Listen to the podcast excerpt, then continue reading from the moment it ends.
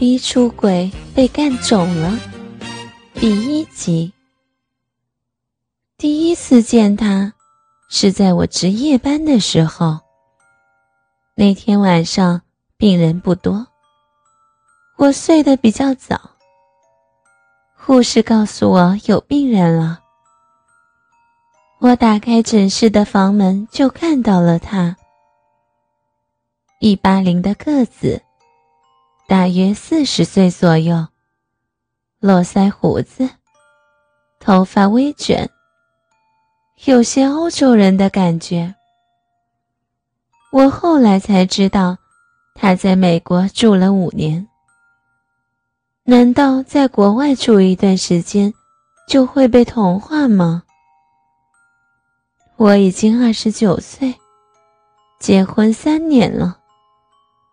至少已经过了为了某个帅哥尖叫的年龄，再加上自己的职业，我自己有时都觉得很没有意思，总是缺少让我感兴趣的东西或人，而这个男人，居然让我找到了一些惊艳的感觉。生病的是他的父亲。老公血不足。交代完病情，我坐在一旁写病历。他在旁边站着。我突然意识到，我的胸口领口好像很低，别针居然掉了。而我从来没有晚上睡觉穿内衣的习惯，只是一个比较宽松的睡衣。我下意识地抓住自己的领口，但是头却不敢抬起来，实在是太丢人了。走光不说，居然还是被自己的病人，一个老帅哥给看到了。我抚平自己的领口，装作若无其事的抬头看了他一眼，他居然朝我挤了挤眼睛。难道从外国回来的，就一点都不知道掩饰和矜持吗？我有些生气的说道：“坐那边行吗？离我这么近，挡光啊。”好，宋偶，这个名字好像不太适合医生啊，模样也不像。他一副调戏的样子。还真是被他说中了。我一直都很想改名字的。做医生这个职业，长相和年龄最重要。我就不知道给别人解释过多少次。难道一定要白发苍苍的样子，才能给人看病吗？对不起，你现在只能找我看病，或者。你可以等到明天。哦，别生气，我就是觉得，你们医院让这么漂亮一个小妹妹做童工，上夜班很残忍。呵，在半夜两点，居然被一个老帅哥调戏了，还真是一段有意思的经历。我突然不觉得很郁闷了。下夜班后的第二天，我又上班了。一到科里，就有同事和我说：“三床住了一个病人。”和主任一起查房，到病房一转，果然是他在陪床。原来他和我们主任是发小，三十九了，是个记者。刚从国外回来，宋医生，那天晚上谢谢你。他的手很大。今晚一起吃饭，都去。李哥，给我一个和美女吃饭的机会啊！呵。李哥是我们主任。于是我下班了，给老公打个电话，告诉他不回家吃饭。然后一群人下向饭馆，三女四男，居然喝了三瓶白的，两瓶红的。没有办法，主任在，不能弱了面子，大家都要喝。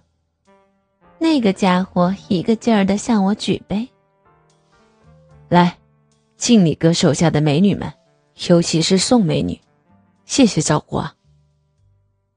好啊，肖大哥。你喝三杯，我喝一杯，好不好？真没想到，他答应的这么快。早知道就让他喝一瓶，我喝一杯。结果那一天，我喝了有快半瓶红酒。不得不承认，我好像酒喝多了。确实很高兴。老公也喜欢让我喝酒。他总说喝酒做爱更有感觉。那天晚上，大家都很高兴。我一点儿都没有觉得他是一个刚见了两次面的陌生人。他很能融入到我们的话题中，或者找一个有趣的话题，让我们融进去。健谈能喝的帅男人，而且还长胡子。这真是不太容易让人不产生好感。他和我说话很多，我总觉得不好意思。当着这么多的同事，怎么说我也是结婚的人。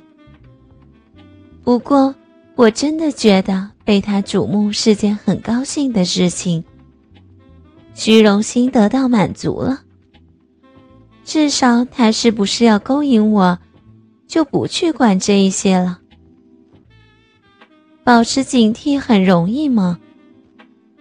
至少在我觉得被一个帅哥灌迷魂汤的时候，是很难保持警惕的。现在还没有失身呢，以后会不会失身再说了。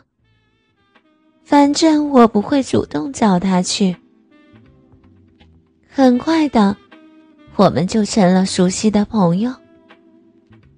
当我感觉我对他也产生了比朋友多一些的好感后，我就打算有意的疏远一下。毕竟，婚外恋是需要勇气的。但是不去找他，不代表他不来找我。红杏自己不出墙。不代表没人把他从墙里拽出来。连我都发觉，他确实是要勾引我了。